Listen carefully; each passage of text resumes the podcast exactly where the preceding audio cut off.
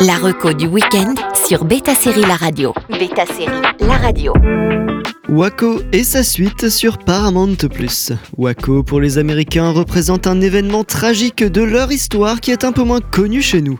Le siège de Waco est un blocus qui s'est déroulé du 28 février au 19 avril 93 à la résidence du groupe religieux les Davidiens près de Waco au Texas. Ce siège de plus de 50 jours et puis le raid autorisé par Bill Clinton à l'époque a provoqué la mort de 86 personnes. 4 agents du gouvernement et 82 morts parmi les Davidiens, dont 25 enfants et le leader du groupe David Koresh. Elle est considérée comme l'action la plus meurtrière du gouvernement américain contre ses propres citoyens depuis la guerre de sécession. Alors forcément, la fiction s'en est occupée avec plusieurs adaptations. On commence avec Waco.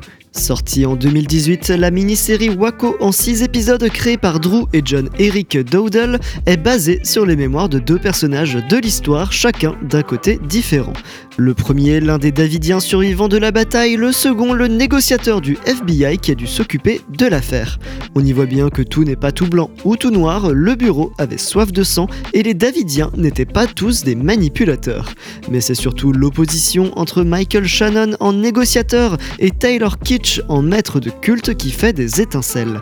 Au final, on réalise que la plupart des membres de la branche Davidian voulaient simplement pratiquer leur culte en paix mais leurs intentions pures ont été détournées par l'individualisme de Koresh qui profitait d'un droit de cuissage sur les femmes des membres.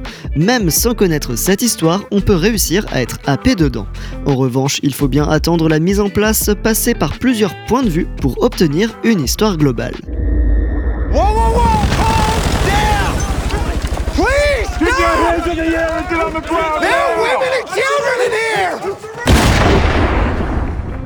On termine avec Waco, The Aftermath. Quelques années après Waco, on arrive en 2023 et Showtime a décidé de faire une suite à Waco toujours avec Michael Shannon, intitulé Waco The Aftermath. Ce qui est intéressant, c'est que les événements ont véritablement eu des conséquences directes. Ainsi, deux ans après Waco, Timothy McVeigh a cité le raid comme sa motivation pour son attentat au camion piégé à Oklahoma City.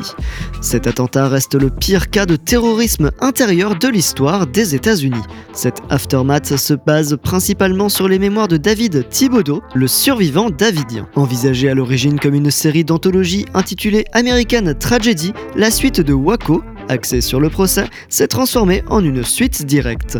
Les showrunners John Eric et Drew Dowdle ont conçu une combinaison du procès des Davidiens et de la découverte par l'agent du FBI Gary Nussner de Timothy McVeigh et du projet d'attentat à la bombe. Waco has done something to them. It's united them. We helped create the monster. We're trying to stop.